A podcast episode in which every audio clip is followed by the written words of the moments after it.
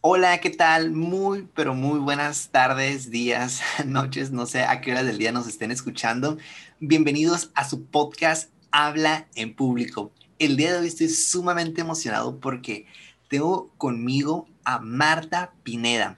Marta Pineda es licenciada en Administración de Empresas, cuenta con más de 20 años de experiencia laborando tanto en el sector público como en el privado. Ha recibido entrenamientos multidisciplinarios en México, Estados Unidos, Colombia, Brasil e Irak. Actualmente, Marta Pineda se desempeña como consultora de marketing y copywriter.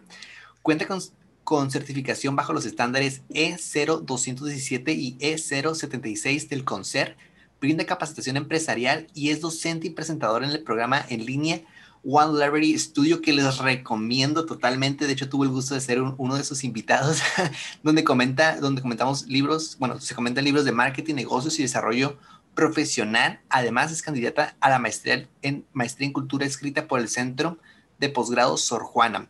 Marta es una persona que imparte cursos de storytelling, es instructor, instructora certificada, ofrece cursos, talleres, conferencias, es emprendedora, se especializa en storytelling y el día de hoy vamos a sacar el máximo provecho para que el día de mañana que tú te pares frente a una audiencia puedas contar una historia, puedas atrapar a tu audiencia a través de los consejos que Marta nos va a compartir el día de hoy. Además, para, participó en el Congreso Virtual de Liderazgo Estudiantil impartiendo la plática de la idea a la acción. Marta, ¿cómo estás? Ay, Víctor, no, hombre, pues encantada, eh, encantada de que me hayas invitado. Este, felicidades por esta iniciativa y, pues gracias, gracias. Siempre es un gusto compartir contigo. Marta, el, gusto es mío. Marta, para empezar esta, entrevista, la verdad, me gustaría que nos empezaras contando cómo descubriste tu vocación. Sé de, alguna historia que tuviste la oportunidad de eh, ayudar a personas mayores en una zona rural, pero cuéntanos, ¿cómo, cómo esa experiencia te cambió la perspectiva de lo que querías hacer en tu vida? Sí, fíjate, Víctor, eh, fue algo muy interesante y, para serte sincera, es que em, he descubierto a lo largo de, de los años en realidad diferentes intereses diferentes vocaciones. Yo sé que se escucha raro, pero, pero esta eh, vocación a la que sé que tú te refieres, este, pues se tiene que ver con, el tema de, la formación, ¿no? Esta es, es una, una, de mis pasiones y uno de mis más grandes privilegios que tengo eh, en realizar. Y, este, y pues eso se dio, fíjate, justamente cuando estaba en la prepa, yo estaba haciendo una prepa técnica y nos pedían hacer un servicio social y a mí me tocó hacer el servicio social en el INEA, que es el Instituto Nacional de Educación para Adultos. Y en aquel entonces yo trabajaba como archivista, entonces normalmente estaba en la oficina, eh, pues arreglando papeles, ¿no? Clasificando información para mandarla a México o para el archivo ¿no? general y cosas así. Y, eh, pero en una ocasión, entonces pues es, digamos, eh, un tanto eh, la parte, no tenía yo el contacto directo, ¿no? Con los alumnos, ¿no? Simplemente pues veía sus papeles o calificaba exámenes y cosas así. Entonces, pero un día algo pasó, alguien faltó, alguien no llegó, no, no recuerdo exactamente cuál fue la situación, pero me acuerdo que mi, coordinador me dijo, oye Marta, este, ¿cómo ves si, si te lanzas mañana a tal rancho a aplicar unos exámenes? Y este, y pues te los traes para que pues puedan entrar como que en esta, eh, en estas evaluaciones del mes, ¿no? Y no esperar a que cambie el mes. Y yo no, claro que sí, le digo, este, entonces pues al siguiente día ahí te voy, este, a las 7 de la mañana, ¿no? Ahí voy con mi mochilita y, tomé un, camión, este, em, de esas, eh, de esos de rutas eh, rurales, ¿no? Este, y, para mm, las 8 de la mañana pues ya estaba ya en, este rancho, ¿no? En este, en este lugar. y pasó algo muy interesante te decía, yo nunca había estado en contacto con las personas que tomaban sus, cursos y ese día me tocó ver, eh, pues fui buscando, llegué buscando las direcciones, ¿no? Y no, pues que eh, como con, señas, ¿no? Este, la tienda que está en la calle no sé qué y, y, ahí ya estaban las personas, ¿no? Fui como a dos o tres direcciones y la gente se congregaba en esos lugares. Y, pasó algo muy bonito que fue que, yo llegué y, vi a las personas que venían, algunos de ellos ya habían eh, iniciado su día laboral, ¿no? Venían de, la labor de trabajar, quizás así con su, con su ropa de trabajo. Este, por, otro lado, también me tocó otros que venían quizás este, como dándole em, la importancia al día que era a lo mejor que iban a tomar su último examen con el que van a acreditar la primaria. Entonces venían eh, con, con, lo que pues seguramente eran sus, sus mejores ropas, ¿no? Y, y, y, me acuerdo que pues vi a muchos eh, eh, cómo escribían su, nombre tan esmeradamente en el examen cosa que a lo mejor seis meses antes no sabían hacer, ¿no? No sabían muchos de ellos leer, no sabían escribir y, pude sentir que, era un momento especial para ellos, ¿no?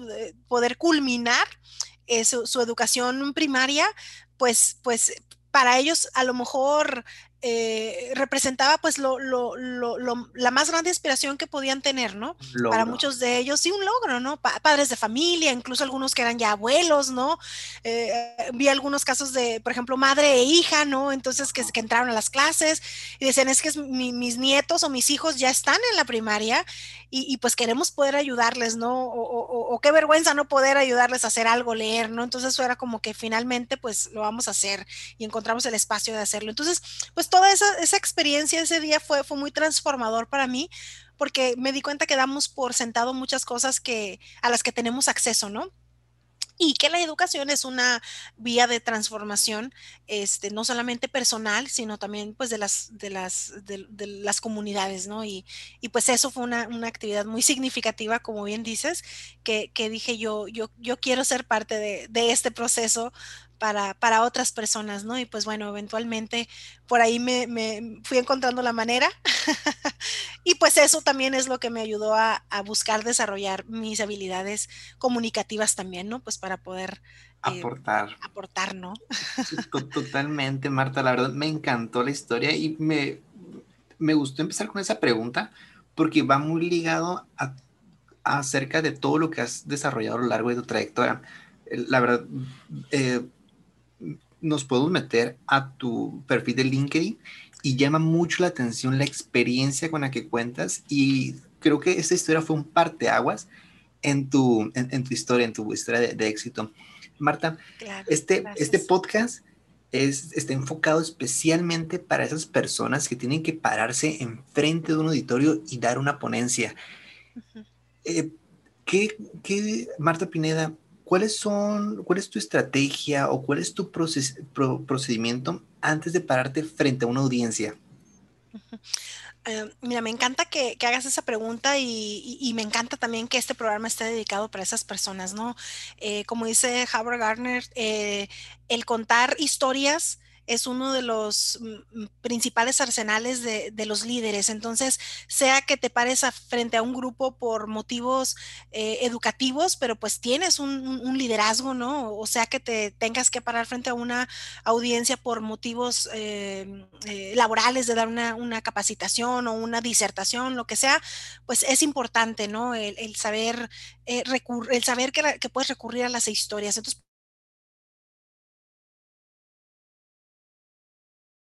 pues es el contar historias, el ilustrar los temas que voy a compartir, eh, haciendo un inventario de historias previo a, que voy a presentarme en algún lugar, ¿no?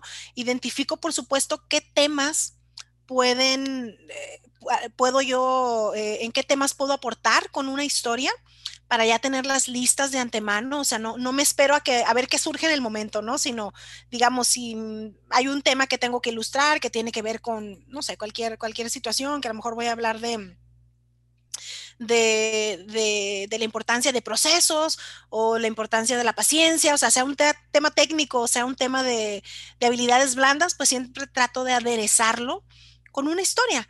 Y, y ese es uno de los recursos a los que recurro porque la historia nos permite acceder a, otro nivel de atención de la audiencia, ¿no? Sí queremos llegar a la parte intelectual, por supuesto, pero también eh, queremos acceder a la parte emocional. Queremos acceder a generar empatía, a acercarnos, a generar cercanía, ¿no? A, hacer comunidad en, cierta forma. Y pues la historia, las historias, el contar historias nos permite eh, pues eh, abordar situaciones o abordar temas desde una diferente perspectiva y, pero dándole también el lado humano, ¿no? Permitiendo mostrar la parte humana que tenemos, ¿no? Entonces, ese es uno de los recursos que utilizo, eh, este, Víctor. Contar historias y, va muy de la mano con a lo que te dedicas hoy en día, la parte del storytelling, del copywriting, del el, cómo enganchar a tu audiencia. Marta Pineda, entonces nos estás comentando que la parte de contar historias es como tú entretienes a tu audiencia. Pues mira, no, no sé si lo, lo diría que, que sería, no, no, diría que sería para la finalidad de entretener. En realidad, bueno, al menos quizás sí se entretienen, como que es un producto ahí, un efecto colateral, pero más que entretener, en realidad la historia también es un mecanismo de enseñanza. ¿no? Es un, es un mecanismo de, de, de mostrar y demostrar algún asunto este, porque dicen que después del conocimiento, la siguiente mejor manera de enseñar es a través de la experiencia, ¿no? Entonces yo puedo hablar de un concepto y decir eh, tal y tal tema este, nos conduce a tal y tal resultado, pero nada como que yo les platique que en alguna situación eh, yo quería lograr tal cosa y por X o por Y no pude y entonces salió todo muy mal. y entonces ahí aprendí la importancia de sujetarte a estos procesos, ¿no? Este, porque yo tengo un pie como que en el área de marketing y otro pie en el área de, administración, entonces pues a veces se, presta que hable también de temas más, eh, mm, digamos, más mm, de, más de mayor rigor, ¿no? Este, y entonces pues las historias siempre vienen bien, tanto para eh, bajar la guardia de nuestro auditorio y también pues ayudar a que el tema sea recibido eh, pues de, forma ah, sin, juicios, ¿no? Porque estás contando la historia, esto es lo que a mí me pasó y, es una manera de ilustrar también, ¿no? Digo, si se entretienen, ya es una... Eh, un efecto colateral bienvenido, por supuesto, ¿no? Claro, viene por añadidura. Exacto. Uy, Marta, entonces me, queda claro esto, la parte de, la diferencia entre entretener y, la, la, la, diferencia, pero a, esos jóvenes que el día de mañana tienen que dar una exposición en, su escuela, tienen que, que pararse enfrente de un auditorio, ¿qué, ¿qué consejo les daríamos para estructurar correctamente su mensaje? Claro, mira, algo básico eh, cuando nosotros vamos a estar frente a una audiencia es el tener claro por qué estamos ahí. ¿Por qué estoy aquí? ¿No? Esa es una pregunta que tú te puedes hacer.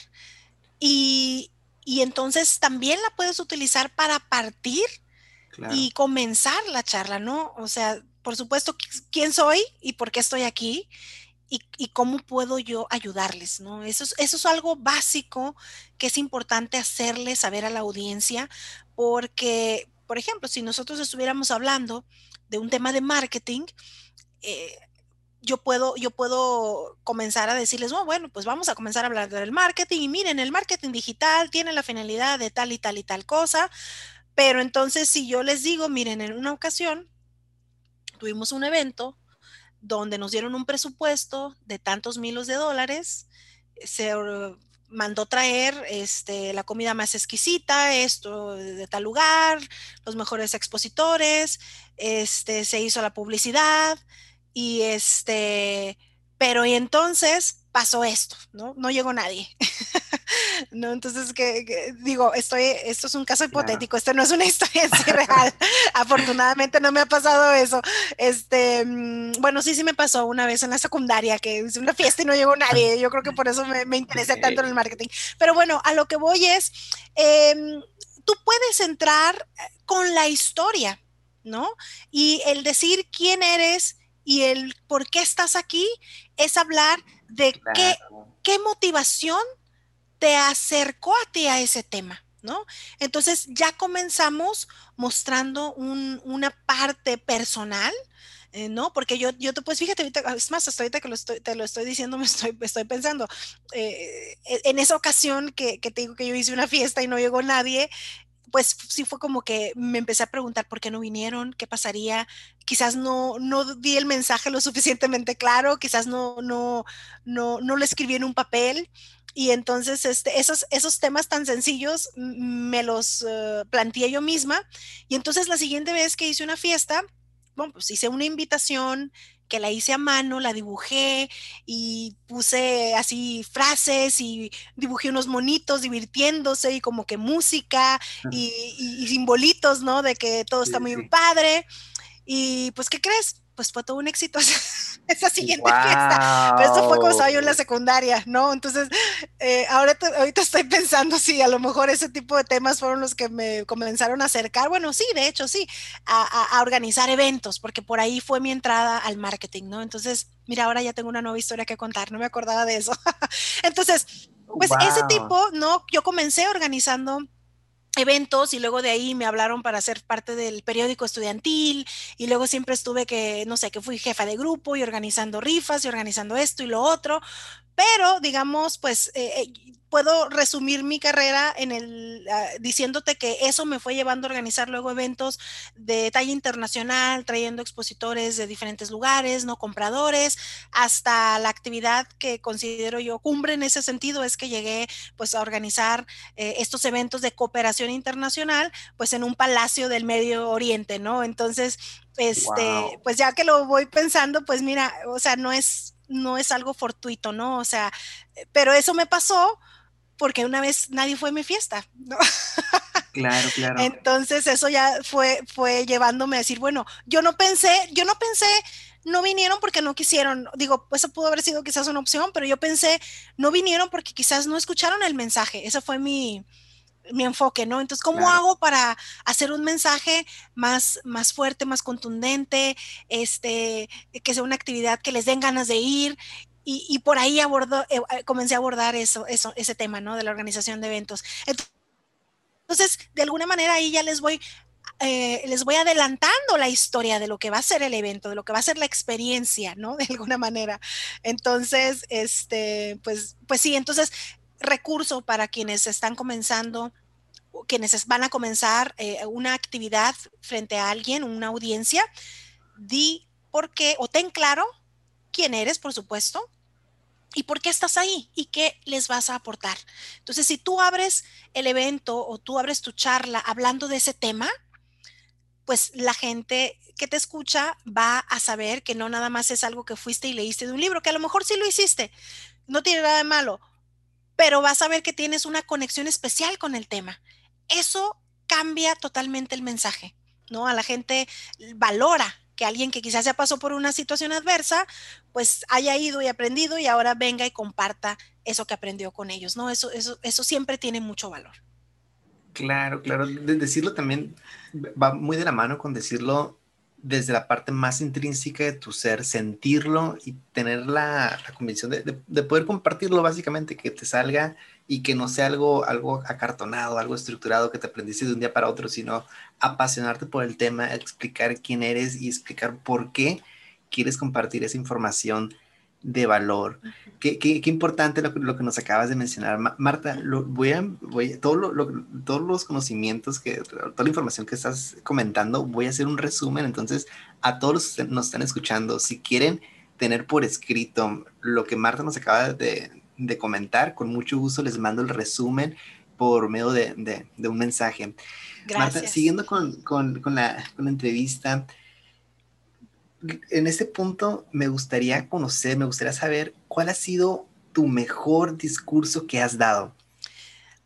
Sí, mira, esto que te voy a comentar, este, e, es curioso. Eh, recientemente recordé esta situación y, te la voy a comentar porque es, este, este discurso en realidad fue un, fue un, discurso muy, muy cortito, pero fue muy significativo por, por, porque tenía yo, ahora sí que también rememorando un poco, estaba yo en, en, sexto de primaria y este, en aquel entonces me gustaba a mí mucho jugar básquetbol, ¿no? Entonces, pues eh, salía el, tocaban la chicharra e inmediatamente ya me iba con todos mis amiguitos a, las canchas y estábamos jugando básquet o, voleibol, ¿no? Cualquiera de los dos.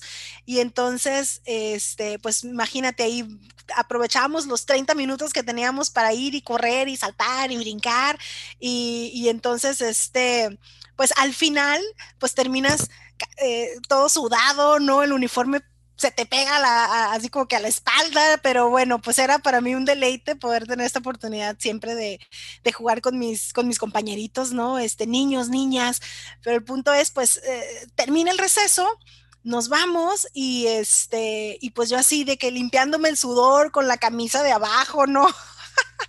Entonces, este, resulta ser que ah, días antes habían hecho unas pruebas en la escuela y pues que me, que me saqué el primer lugar, me dijeron, y yo, Marta Pineda, ese sacó el premio de no sé qué, y entonces pase al frente porque le vamos a dar este, no sé, un reconocimiento, no sé qué. Bueno, o sea, era el día que, bueno, el chongo ya lo tenía, quién sabe dónde, como te digo, toda sudada, pero, pero fue muy bonito porque fue, es, fue mi primera vez que me, toca, me tocó pasar al frente a decir algo, ¿no? Entonces, aunque yo estaba hecho un desastre, la verdad, eh, sentí muy bonito que, las personas mm, eh, pensar que tenía algo importante que decir, ¿no? A una edad tan corta, pues es algo como también que te marca.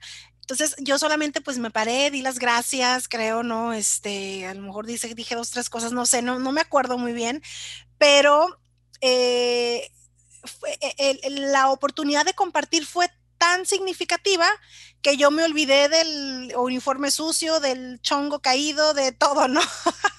Entonces, em, y, a eso voy con el tema de que pues poder compartir con alguien, estar frente a grupo, es, es, una responsabilidad, por supuesto, es algo muy importante, pero también sobre todo es una oportunidad para uno de poder transmitir algo que, pueda servirle a los demás, ¿no? En ese caso, este, entonces, pues bueno, ese es, el discurso que considero que ha sido más significativo. este, que te digo, realmente nomás me paré y di gracias, una cosa así, pero, pero el hecho de haber pasado al frente y esos cinco segundos, ¿no? Que a lo mejor te sales de la fila y pasas y todo el mundo está así a la expectativa de qué va a decir, este, pues fue para mí muy emocionante y, a lo mejor fue un guiño de, cosas que, venían, ¿no? Entonces, este, pero fue, muy bonito. Claro, también un, un parteaguas para que Marta Pineda siguiera hablando en público. Creo que sí, la Marta, gracias por compartir esta, esta, esta historia. Algo que, que, me llama mucho la atención y que me, me, gustaría conocer más a detalle, imagino también la audiencia, es acerca del storytelling. Pero el storytelling, ¿qué es el storytelling, Marta Pineda? ¿Y cuál es? Ahorita nos acabas de contar una historia donde había ambiente, había personajes, había conflictos, nos transmitiste un mensaje, pero ¿cuáles son los elementos del, del storytelling y cuál es la importancia de, de ellos? Claro, mira, hay, existen diferentes corrientes, eh, diferentes maneras realmente eh, todo también tiene que ver aquí con el estilo y, la forma en la que vas a transmitir las cosas. Yo puedo tener un mensaje o una historia y dicha bajo, por una persona o por otra, pues la historia puede ser entregada de manera diferente, ¿no? Entonces, no hay una, una sola manera de, contar historias, ¿no? Pero pues bueno, si hablamos de, de los elementos, pues nosotros nos podemos ir, por ejemplo, con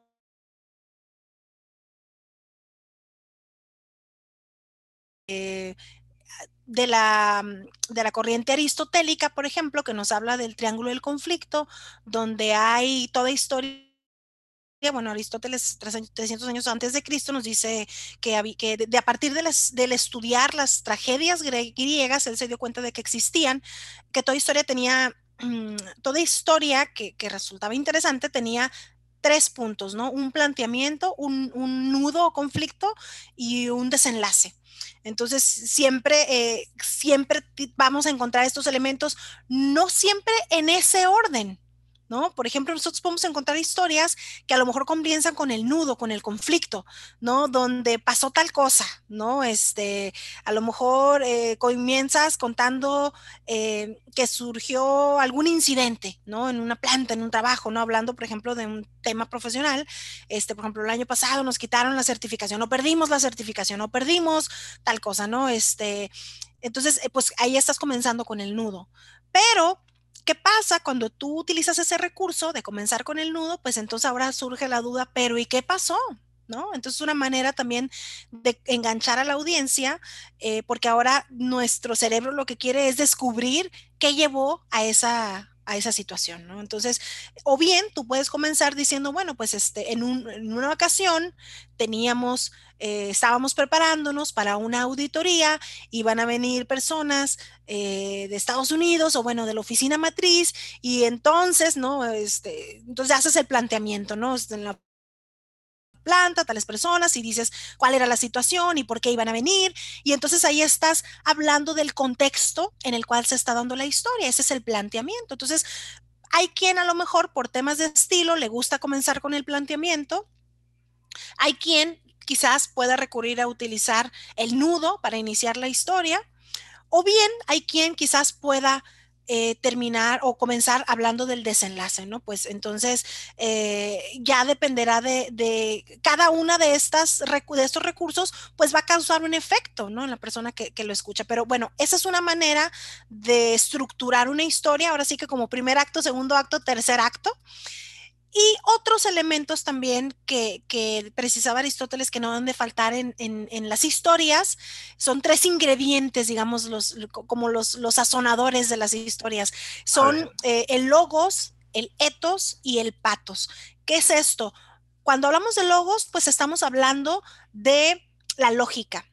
Es decir, si tú vas a mencionar algún, alguna información, es, o mejor dicho, es importante que menciones información, datos duros, estadísticas, cuando y si, por supuesto, las fuentes. Si tú mencionas, o si tú estás hablando, por ejemplo, de temas económicos, pues no vas a decir, em, o mejor dicho, si tú dices nada más la economía, este tuvo una caída muy fuerte en este año, ¿no? O al contrario, un aumento muy, muy importante si tú no precisas de cuánto es el porcentaje y, en qué mes o en qué año, pues eso simplemente va a quedar como, como, como casi un rumor, porque no estás precisando cuál es tu fuente, porque no estás diciendo cuál es el porcentaje.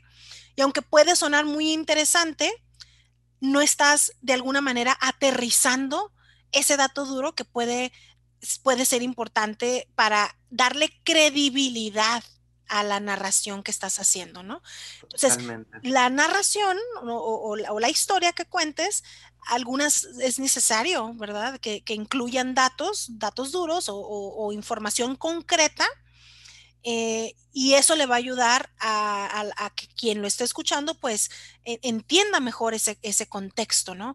Eh, o bien, digo, no, nos podemos ir a temas de datos duros, pero también podremos, podemos decir, si yo digo, bueno, cuando yo estaba chica, y entonces estaba en esta situación. Es muy diferente que yo diga cuando estaba chica a cuando te diga cuando tenía 12 años o cuando estaba en la prepa, ¿no? O sea, ya ahí te estoy dando información más específica que te ayuda también a tener un panorama más claro del planteamiento que estoy haciendo, ¿no? Entonces, por un lado, no debe faltarle logos, o sea, a toda aquella información que pueda representar una, un dato o una estructura este, em, o que pueda validarse, pues es importante que lo incluya, ¿no?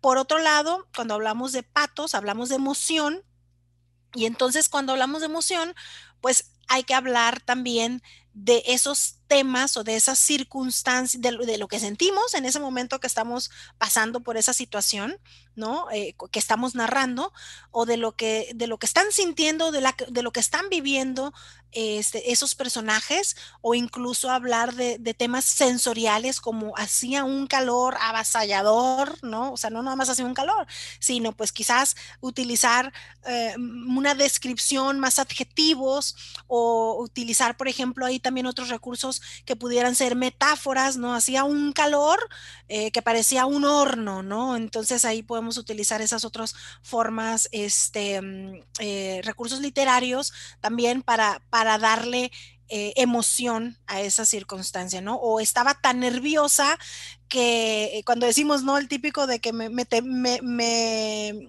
¿cómo se, me temblaban las rodillas, ¿no?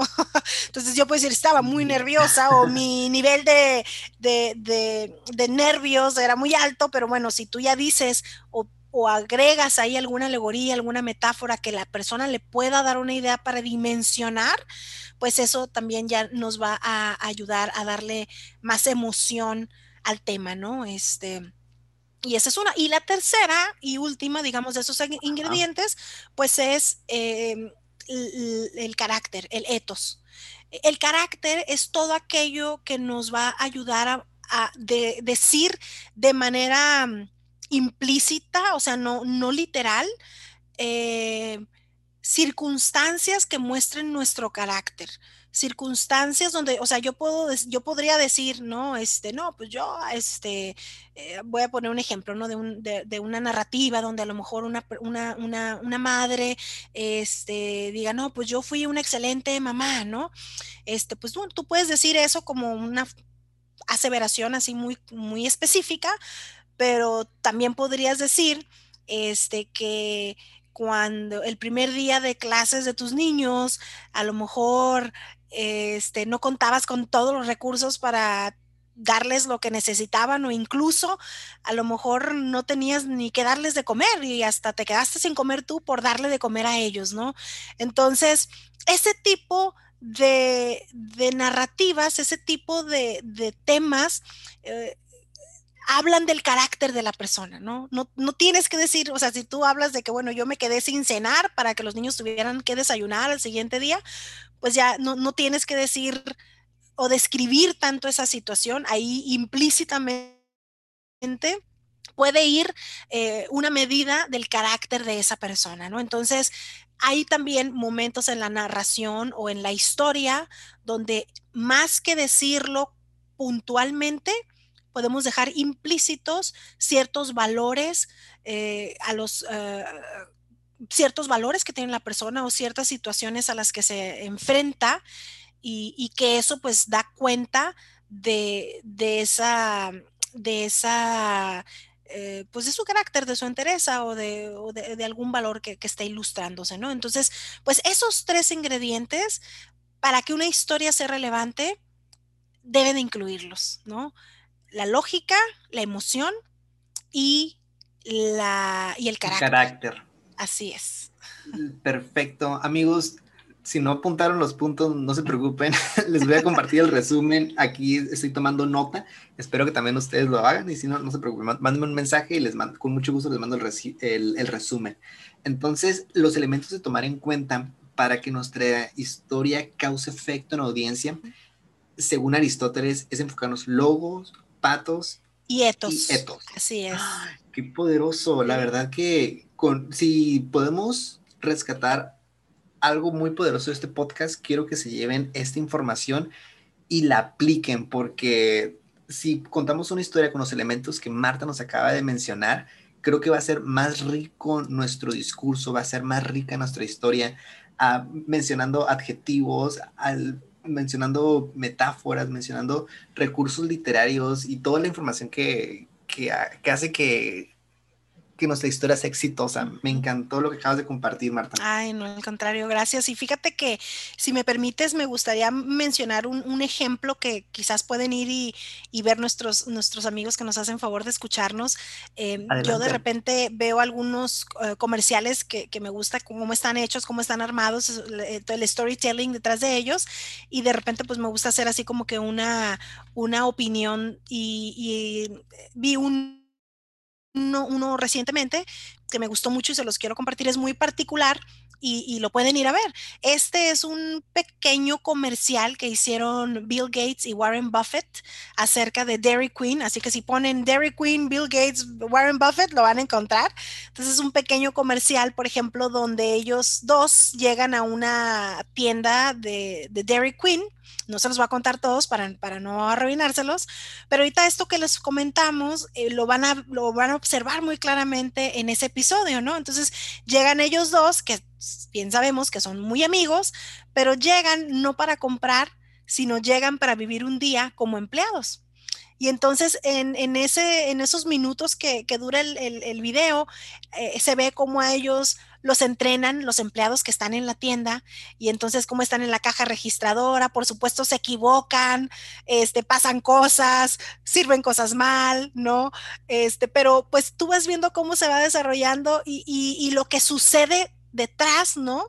Es que que te están diciendo que son un lugar donde todo mundo es bienvenido, donde no hay rigidez, ¿no? Esas, esas son, por ejemplo, los etos que vamos leyendo de, de, esa compañía, ¿no?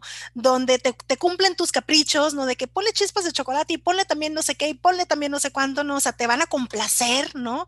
Entonces, tú podrías hacer un comercial donde digas, aquí te complacemos, aquí te esto, aquí el otro, pero también existe ese otro recurso que es contar una historia. Entonces, a mí me encanta, está maravillosamente logrado porque todos los valores, haz de cuenta que los inventariaron y en lugar de decirlos explícitamente, los explican con, con unas escenas donde hables el idioma que hables, tú te das cuenta del valor que sustenta esa marca, ¿no? Entonces es, genial, los invito a verlo y, es una manera de, más que anunciar quién eres, eh, muestras y demuestras que esa es eh, el, storytelling, mostrar y demostrar, la comunicación en esencia tiene que ver con mostrar y demostrar, más que decir, mostrar y demostrar que, eres, ¿no? De qué estás hecho. Y, esa pieza me encanta y los invito a ir a, buscarlo por ahí.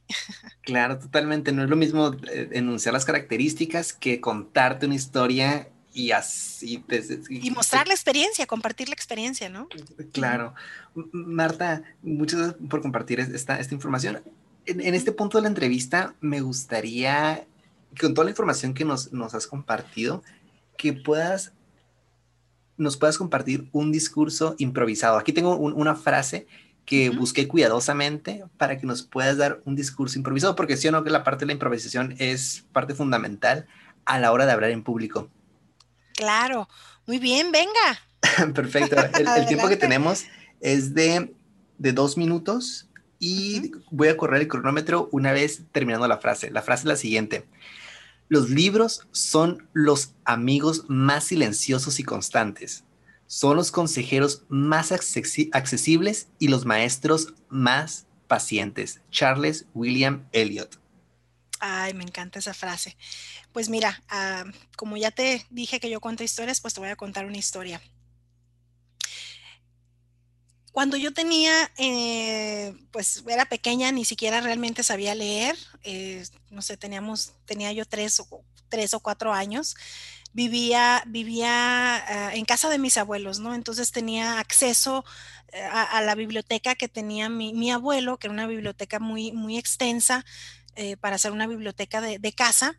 Y entonces, eh, pues yo agarraba sus libros y tenía estantes, una habitación, digamos, la volvieron la biblioteca y tenía estantes, todas las cuatro paredes con estantes y yo me subía y agarraba un libro de arriba o de abajo y entonces los abría y los ojeaba y los leía.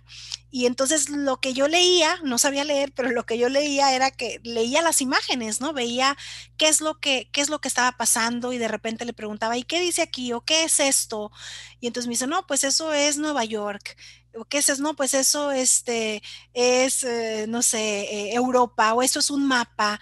Y entonces a mí me fue sembrando todo esto la intención de poder algún día estar en esos lugares, poder ir a visitar, o me acuerdo, por ejemplo, este, una imagen que había ahí del muro de Berlín, ¿no?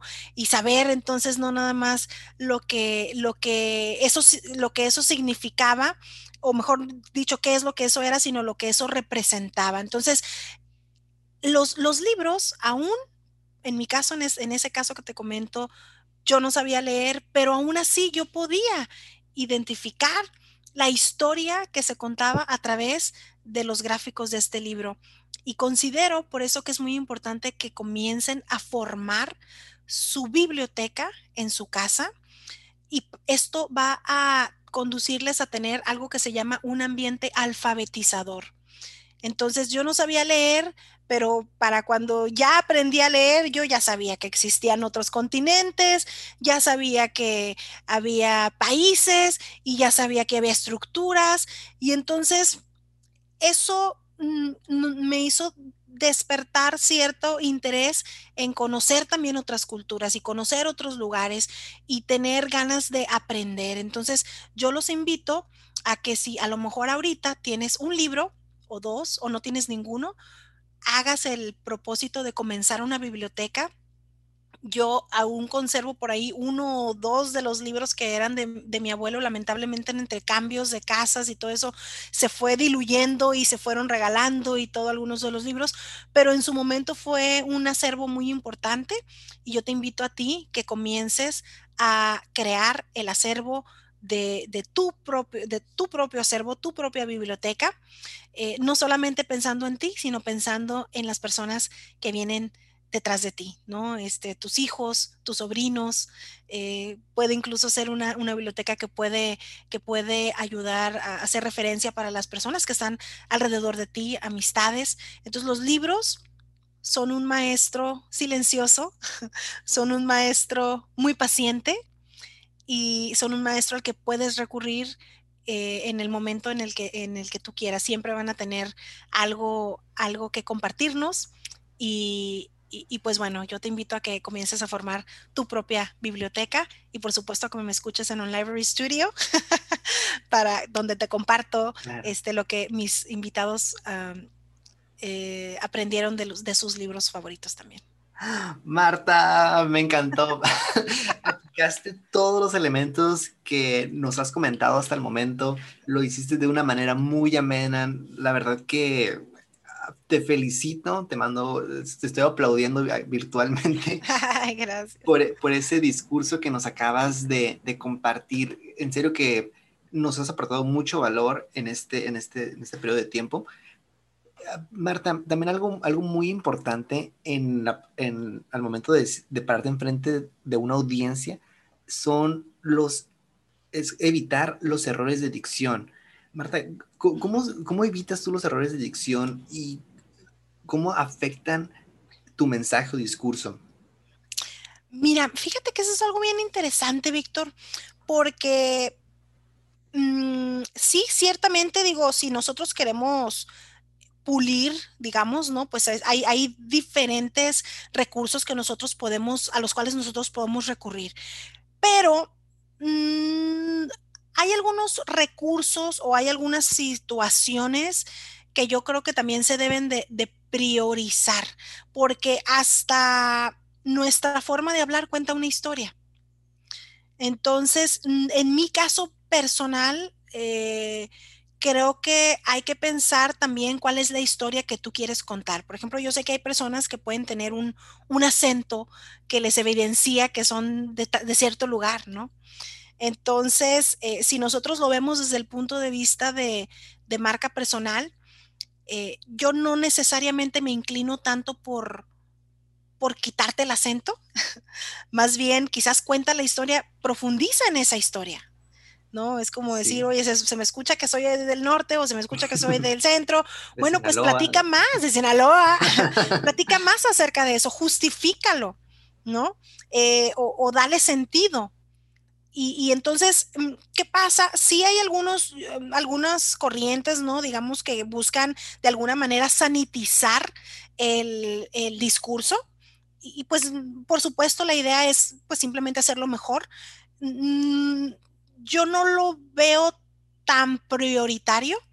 Eh, me importa más qué es lo que va a decir la persona en todo caso, no, claro. no tanto como lo va a decir. Entonces, no tengo una postura muy concreta como en cuanto a cómo limar la dicción. Sí. Eh, si a la persona le interesa y le conviene, pues lo hará.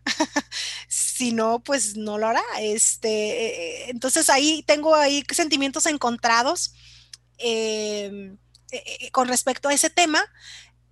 En todo caso, puede ser parte de tu personalidad, puede ser parte de tu marca personal, ¿no? Y, y a lo mejor eso que parece ser eh, un, un, defecto, pues se vuelve, se puede volver una, una cuestión de identidad. Entonces, pues digo, habrá que verlo, ¿verdad? Habrá que claro, verlo. Claro, el contexto. Totalmente.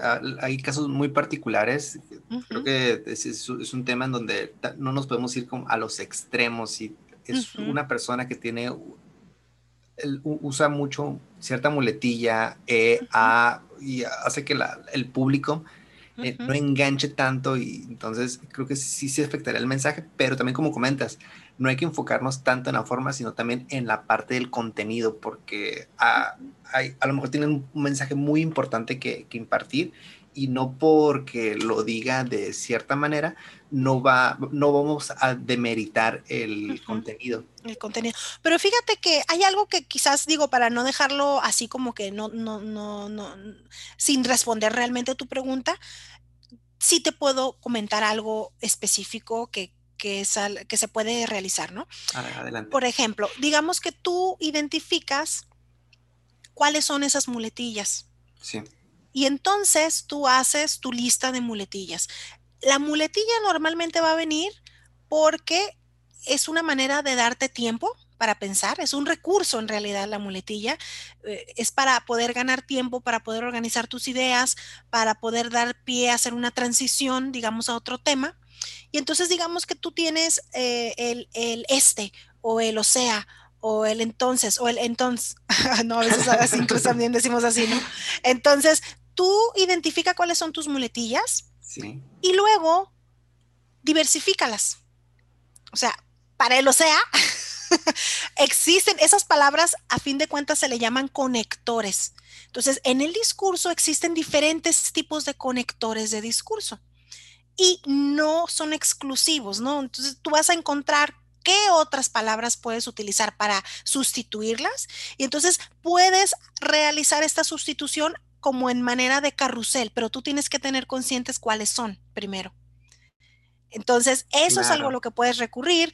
Saca tu lista de conectores del discurso, ve que eso lo pueden también encontrar en Es más, te voy a mandar uno, Víctor, para que también nuestros amigos que estén interesados en quizás identificar palabras que pueden sustituir la muletilla de confianza, pues puedan encontrar algunos, algunas palabras que se pueden utilizar como sinónimos. Como, sinónimos, exactamente, y entonces así lo van utilizando como carrusel, ¿no? Como normalmente vas a tener una o dos palabras que son las muletillas, ¿no? Entonces, esas dos palabras, diversifícalas. Ten en tu mente listas unas cuatro o cinco formas diferentes de referirte a eso que, es tu muletilla. Entonces, ese es el recurso que te pudiera dar y, pues bueno, para, para, no quedarme sin responderte algo, ¿no? Esa sería la manera que, yo podría aportarte para, para poder... Eh, eh, para, para pues trabajar, esa muletilla, ¿no? Es muy, muy importante lo, lo que mencionas, Marta.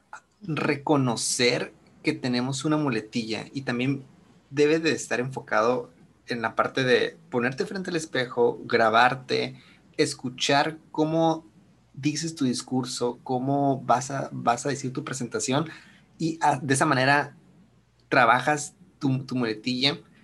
Y la, otra parte, si es una, una frase que repetimos constantemente, nos estamos sosteniendo sobre ella. Y sí, sí, tienes totalmente la razón. Eh, mientras decimos el E, A, este pues está, nos está dando pie a pensar qué es lo que va a decir, qué es lo, que, lo, que, lo que sigue, el conectar la, la, siguiente idea. Entonces estaremos muy agradecidos, Marta, de que nos puedas compartir este, este, este documento. Sí, claro. Para, hacernos conscientes de las muletillas. Marta, hemos, adelante ibas a decir. No, sí, de hecho te iba a decir, mm, ahora ya se me ocurrió otro punto, que de hecho este sí lo utilizo yo mucho, sí recorro mucho a ese, Em, digo, normalmente utilizamos una presentación. La presentación también puedes utilizarla a manera de herramienta y en lugar de tener que pensar qué es lo que sigue, yo normalmente voy marcando en mi presentación los temas, ¿no? Entonces voy a hablar de un tema y siempre pongo como en un slide el tema que voy a comenzar a dar. Y cuando termino ese tema, la misma presentación ya me recuerda qué sigue. Y eso me reduce la ansiedad de tener que estar pendiente de qué tema sigue, porque la forma, al menos en la que yo estructuro mis charlas, Víctor, o mis conferencias, digamos, más que aprenderme todo el discurso, digamos que mi charla tiene quizás cinco momentos o cinco eh, divisiones, puntos claves. Entonces, digamos, la primera parte sería la bienvenida, la segunda parte sería el tema 1, luego tengo el tema 2, luego tengo el tema 3 y luego una conclusión. pero pues es un tema muy concreto, ¿no? Entonces, en mi misma presentación, yo marco esos, esos, esos eh, momentos con una página donde nada más viene el tema. Entonces yo ya sé que ahí viene ese tema y simplemente eso lo utilizo como, como manera de guion, ¿no? Entonces me aprendo mi tema, cada tema tiene su propia estructura, pero saber que ya sigue ese tema y saber que lo tengo ahí me desocupa la mente, digamos, para estar lista y simplemente ya ver el cue, como decimos, o ver el, la pista de que sigue ese tema y eso también ayuda bastante. totalmente, de hecho, creo que ayuda en que no se te pase ningún punto y que toques todos los temas que traías a la a, colación en tu, en, tu, discurso. Entonces, qué, buena, qué buen tip nos acabas de compartir. Tener ya sea por escrito o ya sea en imágenes, ya sea en diapositivas, cada punto para que no se te pase ninguno y de esa manera lo puedes desarrollar y así evitamos los errores de dicción.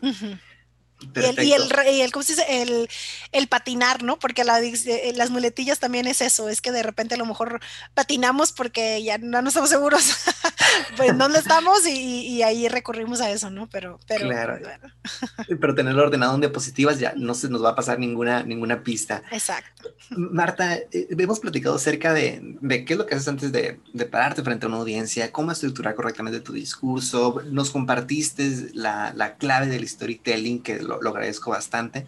Ahora, creo que hemos pasado por alto algo muy importante, que la, la importancia del lenguaje corporal.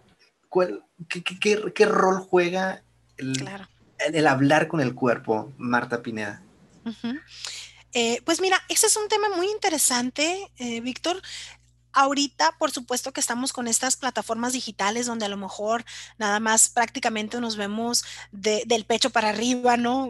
A veces pues, no, el campo visual está reducido, pero sigue siendo importante. En ese caso, mi, mi, mi lenguaje corporal quizás se reduce a mi rostro, ¿no? O si puedo incluir mis manos, pero sí es, considero que es importante más que nada mostrar siempre apertura.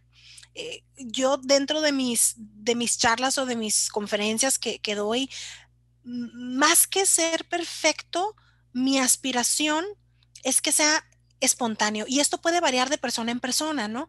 Dependiendo también del contexto, pero en general, mm, espontáneo en el sentido, no quiero decir que, que, que, voy a ver qué les digo, ¿no? Ya tengo todo preparado, pero voy espontáneo, o digamos la espontaneidad está alta en mis prioridades eh, o en mis metas a cumplir con esa charla, en el sentido de que si de repente, como dicen, se me lengua la traba, pues hasta yo me río este, y, trato de, romper eh, el hielo eh, y, que la gente sepa que vaya, no pasa nada, ¿no? Si de repente este, dices una palabra que te, te, equivocas, pues lo puedes corregir.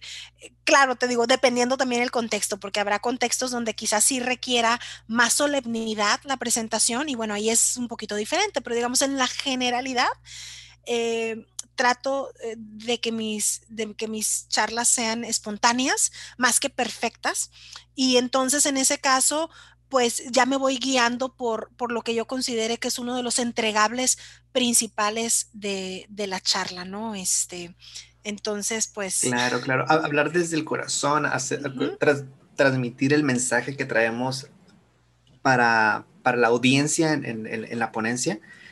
Y, Pero también es, importante la parte del, lenguaje corporal, pero también la parte de, la forma. Creo que nos estamos enfocando mucho en, el, el, contenido. ¿Es correcto, Marta? Exacto. Y, o sea, pensando en el, en el, en el lenguaje, em, eh, en el lenguaje de, corporal, ¿no? Pues, pues simplemente la, regla de oro considero yo que es la congruencia. Dependiendo de lo que estés comunicando, si es un tema serio, pues entonces pues a veces quizás sí, amerita tener una cara seria, pero si el tema que estás transmitiendo, ¿por qué? Porque la persona que te está escuchando te está te, no, te, está escuchando por un lado, o sea, te está escuchando el mensaje, pero también está viendo tu semblante, ¿no? Entonces, si hay congruencia, la conferencia o la charla fluye de manera mm, pues más natural. Si no, si no hay congruencia, entonces le generamos tensión a la persona que nos escucha. Claro. Porque, oye, se está riendo, pero es algo serio, o sea, pues entonces, entonces es una persona cínica, o al revés, es algo serio y, me lo está, entregando, ajá, entonces, o sea, como que pues eso causa confusión en la persona que nos está viendo. Entonces, creo que si, si pudiera yo entonces hablar más que hacer tal o cual ademán, la congruencia sería la clave para eh, en cuanto al lenguaje corporal que se va a utilizar en un momento determinado. Y a la, hora de transmitir el mensaje, totalmente la parte de la, de la congruencia. Y Marta, me, me, me, encantó lo, que acabas de, compartir. Marta, creo que hemos tocado a lo largo de la plática, la entrevista, los diferentes elementos que se deben de tomar en cuenta a la hora de estructurar un, mensaje, a la hora de pararnos en público. Marta, ¿hay algo que se nos haya olvidado, algo que, los jóvenes, las personas que nos están escuchando, deberían de saber antes de pararse a impartir un mensaje? Ah, claro, fíjate que hay algo también que, me gusta mucho hacer, Víctor, y mm, creo que es algo, al menos a mí me ha funcionado. les digo, yo, yo también dejo mucho ahí un campo para el, estilo personal, pero algo que recomiendo también es hacer una, un repaso mental de, de, la charla o del evento que vamos a tener previo al evento, por supuesto, ¿no? O sea, te, comentaba mm, en días pasados eh, de una circunstancia que me pasó y lo voy a platicar ahorita aquí resumido. Tuve eh, una ocasión que fue un, tenía que dar una charla, pero era algo muy significativo porque era mi primera charla que mi primera conferencia que iba a dar cuando ya me habían hecho una, una, promoción, ¿no? Entonces ya iba yo como que en calidad de representando un departamento y entonces iba a ser una, una, un evento que vamos a tener muy grande en Guadalajara, en un gran hotel, en un gran salón y pues todas estas personas iban a congregar. Yo, eh, como te digo, era, era como que la primera charla que iba a dar ya con ese nuevo puesto. Anteriormente había tenido pues este puesto donde organizaba los eventos. Entonces, del día anterior yo fui y revisé todo, pasé con el encargado de, banquetes, checamos que estuvieran las mesas, que estuvieran las sillas, que estuviera el podium. Fui con mi mente de organizadora de eventos, no con mi mente de la expositora, ¿no? Entonces no, no me paré, no hice, no me visualicé hablándole a la gente a ver cómo se ve, o sea, no tuve ni un solo momento donde yo iba más como con mi checklist, podium check, mesas check, ¿no? Este, sillas, todo check, ¿no? Pero nunca me situé eh, como, como, la como la expositora que iba a hacer, ¿no? Al siguiente día. Y entonces pasó algo bien interesante, que al siguiente día, ya teniendo el salón lleno, teniendo todas las personas, a, mis jefes ahí a un lado, eh, en ese momento que yo mm, mencionaron mi nombre, me paré, estaba en el, en el podio, me tembló todo y sentí que algo dentro de mí se desarmó. Ah no me salía la voz. la poca voz que me salía estaba así todo así como que, ay, no, no, o sea, horrible. Este, fue un momento penoso para mí, para quien te ve, de esas de que ves que las personas se voltean así como que a un lado, como, híjole, no, qué pena, qué pena verla y qué pena, qué pena para mí también. Entonces, era, era, digamos, mi debut y, y, fue, este, considero que no le puse la suficiente energía a haber hecho ese, ese ensayo mental. de lo que ese momento representaba, tanto para mí como para las personas que estaban ahí. Entonces no me situé en el papel de expositor. Entonces, ese es el punto que yo haría como recomendación última. Es, sí, ya tienes tu presentación, está lista, ya sabes qué es lo que vas a decir, perfecto, tienes todo en orden.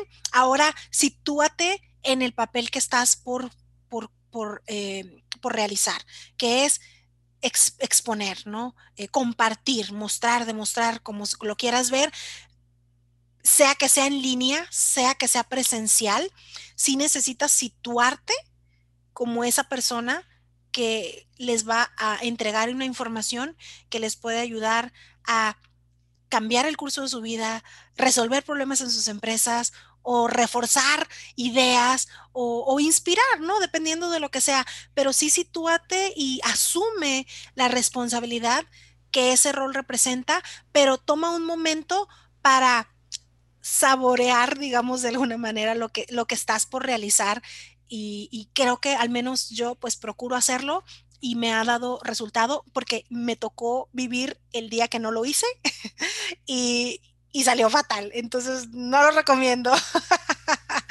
Pero pues ese sería el mensaje final que yo les diría, hagan su repaso mental, su, su no, no, no repaso, su ensayo mental. Sí pensando que ya tienes a esta audiencia frente a ti. ¿Y quiénes son esa audiencia? ¿Qué, qué, cómo está compuesta? ¿Y qué, qué piensas? Si tú fueras ellos, ¿qué estás esperando recibir de, de, de, ese expositor, ¿no? Entonces, pues eso es, parece sencillo, a lo mejor puede ser un ejercicio de 5 o 10 minutos, pero es un ejercicio muy poderoso. Marta, aquí la audiencia puede, se puede percatar de tu experiencia como storyteller, porque nos acabas de contar una historia y nos acabas de compartir un mensaje a través de, de, de, una historia, a través de tu propia experiencia. Amigos, lo que nos acaba de compartir Marta puso en práctica los elementos que mencionó anteriormente del storyteller. Me, me, me, de storytelling me pude percatar de que utilizaste espacio, conflictos y lo que nos mencionaba acerca de Aristóteles. Entonces, claro. Marta, eres una persona que ya trae muy arraigado esta, este, esta información y muchas gracias por compartirlo. Nos va a ser de, de gran ayuda para que la próxima vez que nos paremos enfrente de un auditorio podamos poner en práctica todos esos conocimientos. Y creo que lo, lo, resumo todo esto en la parte de la preparación. Creo que eh, sí, está bien revisar el lugar, el, el, el, escenario, pero también hay que, hay que prepararnos, hay que, hay que estudiar lo que vamos a decir, a pesar de que ya, ya lo tengamos muy bien preparado, hay que escribirlo, porque la mejor improvisación es la que se prepara, nos comentaba un buen amigo. Claro. Entonces, Marta, agradezco mucho el privilegio de tu tiempo, agradezco mucho la información que nos acabas de compartir en este podcast. Amigos, si quieren obtener toda la información que Marta nos acaba de compartir, mándenme un mensaje, ya sea a mí, al, al, Instagram o a la página de Facebook de Habla en Público y con mucho gusto les hago llegar los puntos que Marta nos ha mencionado a lo largo de la entrevista. Marta, muchas, muchas, muchas gracias. Eh, cuéntanos, ¿dónde, dónde te podemos encontrar? ¿En, qué, en cuáles son tus redes sociales? Gracias, no encantada, Víctor. Gracias de verdad. Este, eh, el gusto ha sido mío, el privilegio de poder compartir con ustedes. Este, estoy principalmente en LinkedIn, yo me muevo mucho en esa plataforma. Me encuentran ahí como Marta Pineda. Eh, veo que tú también tienes Instagram, así que les voy a dar también mi Instagram. Ahí estoy como Marta Grateful. Me encuentran, ahí comparto también las cosas que, que, hago y las iniciativas que tengo.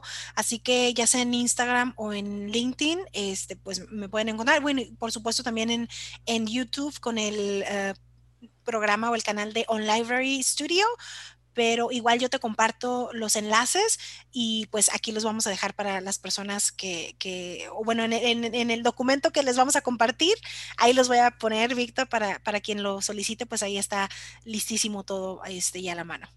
Much, muchas gracias, amigos. Sigan a, a, Marta Pineda, conecten con ella en LinkedIn. LinkedIn, sí, sí, sí link, uh -huh. LinkedIn, ¿verdad? Sí, LinkedIn, LinkedIn, LinkedIn como quieran. Ahí me encuentran, Marta Pineda. Síganla, conecten con ella, ya que comparte información de valor, comparte en su canal de YouTube también resúmenes de libros sumamente interesantes que les, lo, lo, les van a ayudar para su desarrollo personal, profesional, para también para aumentar su, su, acervo en caso de que tengan inquietud por alguno de los libros y no saben si comprarlo o no, eh, pueden ver la entrevista y si les convence, si es algo que va de acuerdo a lo que están buscando, pueden adentrarse y comp comprar el libro y tomos se van a entretener con las entrevistas tan amenas que tiene Marta Pineda en su canal de YouTube. Ay, muchas gracias, Víctor. Será un gusto, será un gusto este, poder compartir este, y que nos visiten también en, en, en el canal. Encantado. Marta, muchas gracias. Te mando un saludo virtual. Espero muy pronto tener el gusto de conocerte en persona. Y amigos, no se olviden eh, seguirnos en nuestra página de Facebook, Habla en Público, y en Instagram, arroba Habla en Público 1. Muchas, pero muchas gracias. Saludos. Bye. Gracias. Hasta luego. Bye bye.